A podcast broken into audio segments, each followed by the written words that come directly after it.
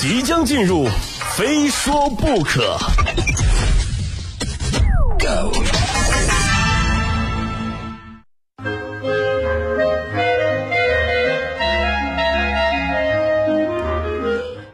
欢迎来到今天的《非说不可》，我是鹏飞啊。如何评价一个自媒体或者文化产品的影响力呢？电视时代要看收视率啊，电脑时代呢要看点击量，而现在也差不多。衡量一个产品的成功与否呢，主要也就是一个硬指标了啊，流量。互联网时代呢，很多产品越来越依靠线上的销售或者曝光。为了能够获得更好的流量呢，自媒体也好啊，线上商品也好，一些线下的景区、商场，甚至是摆地摊儿啊，这个打的广告语都开始学着挂靠热点，俗称蹭热点。只是因为借了热点的力呢，流量也就会来了啊，或者说来的更容易了。流量来了，钱就到了嘛。就常听我们节目的朋友应该也有感受啊，就是我在节目当中呢也喜欢蹭热点啊，有时候呢是一两句话带过，有时候呢干脆直接点评啊。我并不觉得蹭热点有什么不对，而且跟着热点也就是跟着热点走也实属人之常情嘛。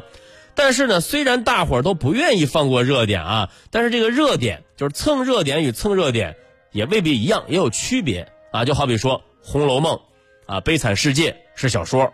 网上的霸道总裁文也是小说，然后你就说，嗯，《红楼梦》和霸道总裁爱上我都是小说，所以说水准都是一样的，你肯定是在侮辱文学。本人不才啊，给蹭热点的行为分为三个档次。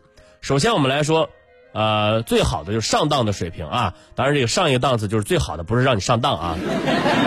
这个我的评价是鞭辟入里，干货十足。就这类热点蹭的啊，就让人一看就知道下了很大的功夫，做了很多功课，啊，比如说我非常喜欢的一个呃自媒体原创作者啊，六神磊磊。啊，他是一个金庸的小说迷，他的文章呢几乎都是对金庸小说里的人物和情节进行的再解读，然后以非常独特的视角和幽默的风格呢来解读小说当中的一些有趣的细节，然后再借着啊武侠人物来评说时事热点、社会现象。简单来说就是。他拿着郭靖杨过小龙女段誉虚竹令狐冲来蹭热点，感兴趣的朋友可以读一读他写的文章，人家这热点蹭的高级。接着我们再来说啊蹭热点的中档的水平啊，就是说跟风热闹容易出笑话，绝大多数人呢都在这个区间里。那比方说，当一个耳熟能详的名人过世之后，就大多数人都会跟风凑个热闹嘛。但是因为呢他们和这个名人并不熟悉。对名人的一生呢也不是很了解，只是因为如雷贯耳，再加上呢没做什么功课，然后在朋友圈里缅怀的时候，总容易出现一些笑点。就是我记得杨绛先生去世的时候啊，就朋友圈里面到处刷屏啊杨绛语录。后来一了解，人家压根就没说过。还有单田芳先生啊，单田芳先生去世的时候，很多人也在朋友圈里面悼念啊，说什么哎呀，我特别怀念啊他那句“欲知后事如何，且听下回分解”。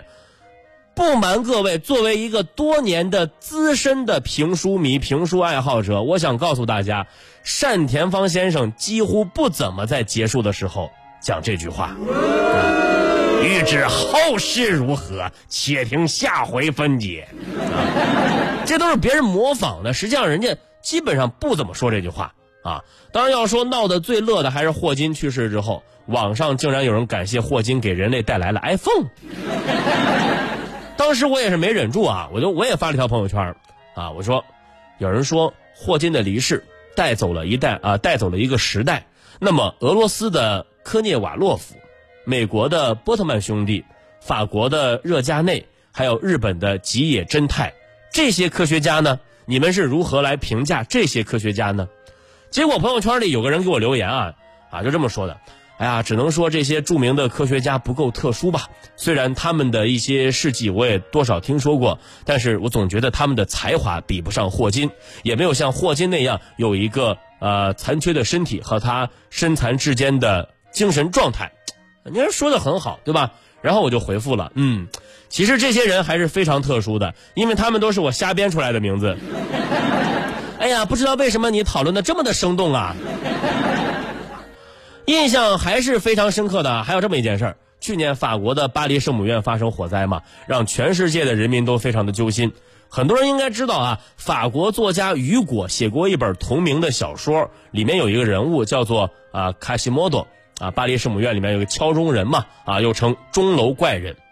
当天的朋友圈，哎呀，大家看到巴黎圣母院着火之后啊，一片哀嚎啊，其中就有人说了：“今夜我们都是阿莫西林。”其实他想说的是卡西莫多。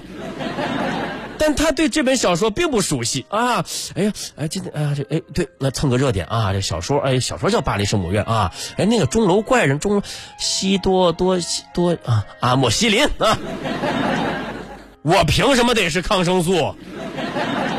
就就算你写对了，我也不乐意。凭什么我长得那么难看？最后呢，我们再来说第三类啊，这个第三类，第第三类我还没有给它起好名字啊，反正跟第一种相比呢。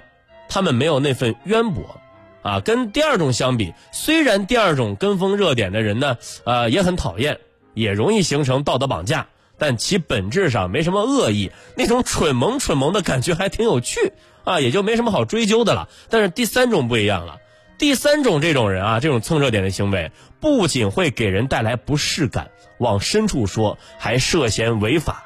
那比方说一些公众号。那真的是为了挣钱，什么都敢说。疫情期间，很多品牌呢积极投身于啊捐款捐物，支持抗击病毒一线的公益活动。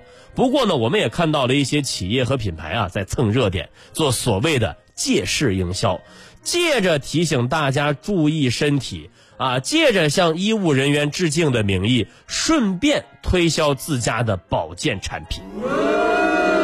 这种行为啊，真的让我们非常的反感。啊，还有一些健身房的公众号啊，时不时借着某位名人的离世大谈健身的好处啊，说谁谁谁之所以怎么怎么样啊，就是因为平时不注意运动啊。接着就回归重点啊，我我们这个健身房好啊，来来来，大家看一下我们的高价私教课，来吧。